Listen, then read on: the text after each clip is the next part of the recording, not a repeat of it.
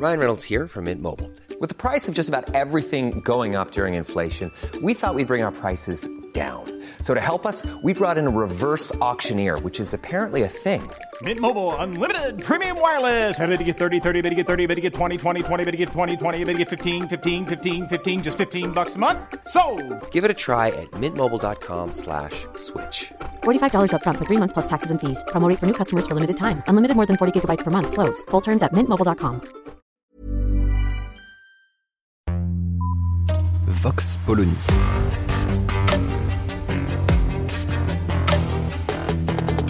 L'actualité vue par la directrice du magazine Marianne, Natacha Polony.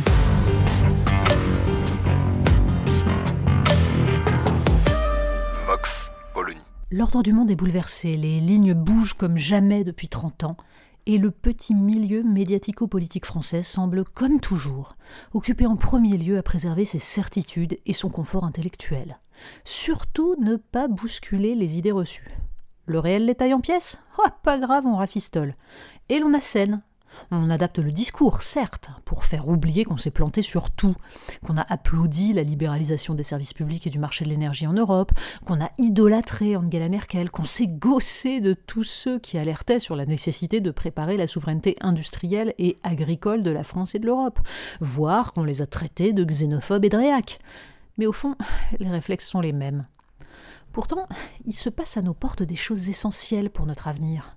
Pour la première fois depuis 30 ans, un gouvernement français semble décider à ne pas se coucher devant l'Allemagne. Ça durera peut-être pas, ce n'est peut-être que de la poudre aux yeux, mais peu importe, c'est majeur.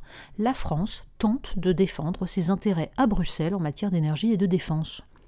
On a suffisamment critiqué jusqu'à présent les renoncements d'Emmanuel Macron et sa façon depuis cinq ans de tout concéder à l'Allemagne dans l'espoir de quelques avancées institutionnelles dont l'unique résultat était d'enfermer encore un peu plus la France dans les taux bruxellois, pour ne pas, cette fois, constater que la direction est la bonne. Pour paraphraser Beaumarchais, sans la capacité de louer, il n'est point de critique légitime. Un bras de fer est engagé à Bruxelles, dans lequel pour l'instant la France ne semble pas prendre l'avantage puisque sa demande de plafonnement du prix du gaz est retoquée par une commission empressée à préserver les excédents commerciaux allemands. Mais au moins, bras de fer il y a. Les citoyens français auraient besoin qu'on leur explique ce qui se joue, notamment autour des industries de défense, alors que l'Allemagne annonce un projet de bouclier antimissile s'appuyant sur une technologie israélienne et américaine, en partenariat avec une bonne part des pays d'Europe, sauf la France. Ce qui se joue quand l'Allemagne subventionne ses entreprises à hauteur de 200 milliards d'euros pour compenser la hausse de l'énergie, utilisant les excédents commerciaux accumulés depuis des années sur le dos de ses partenaires européens pour préserver sa compétitivité maintenant que son modèle est remis en cause. Il faudrait expliquer tout cela. Mais les médias français peuplés d'éditorialistes qui traquent les déclinistes, mais ont passé leur carrière à dénigrer la France, ce pays de fainéants, d'assister, en lui enjoignant de calquer le modèle allemand, préfèrent les commentaires façon roman photo sur les hauts et les bas du couple. Tout plutôt que de passer pour un affreux germanophobe. Les vieilles rengaines sonnent encore plus faux quand il s'agit de l'Italie ou du Royaume-Uni. Les gouvernements antisystèmes se multiplient en Europe, traduisant la colère des peuples. La présidente de la Commission européenne, comme à l'accoutumée, prévient que le vote des citoyens italiens ne pèse rien et qu'on fera en sorte surtout que les politiques économiques restent inchangées. Et la seule chose qui intéresse les médias est de savoir si Giorgia Meloni est bien pro-Ukraine, si elle montre patte blanche atlantiste, ce qui permet de faire oublier toutes ses positions ultra-conservatrices. Côté anglais, c'est encore plus simple. Quoi qu'il arrive, les Britanniques doivent payer le Brexit. La livre s'effondre et l'économie plonge, c'est la faute du Brexit. Le gouvernement saute au bout de 44 jours, c'est aussi la faute du Brexit. Visiblement, le vote des citoyens, confirmé formellement par des législatives dont Boris Johnson avait fait un second référendum, ça défrise les éditorialistes français.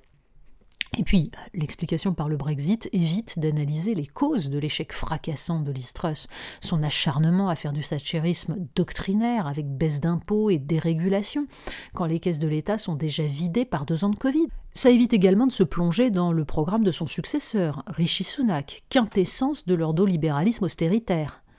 Il faut d'ailleurs noter que c'est le même Rishi Sunak, alors ministre des Finances, qui a refusé à Boris Johnson les crédits pour appliquer le programme d'investissement dans les infrastructures et les services publics qui lui avait permis de conquérir des voix dans les quartiers populaires traditionnellement travaillistes. C'est dommage de ne pas analyser tout cela.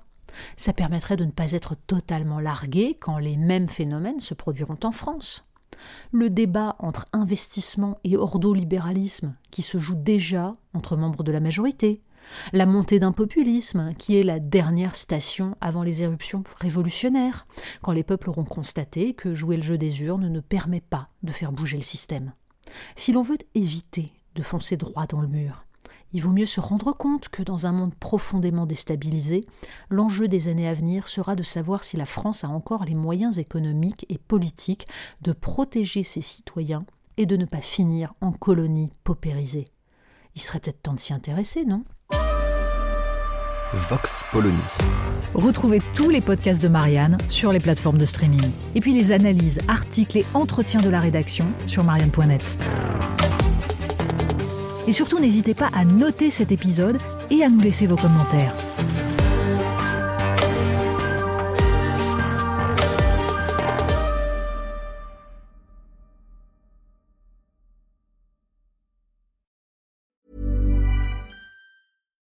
When you make decisions for your company, you look for the no-brainers. And if you have a lot of mailing to do, stamps.com is the ultimate no-brainer. It streamlines your processes to make your business more efficient, which makes you less busy.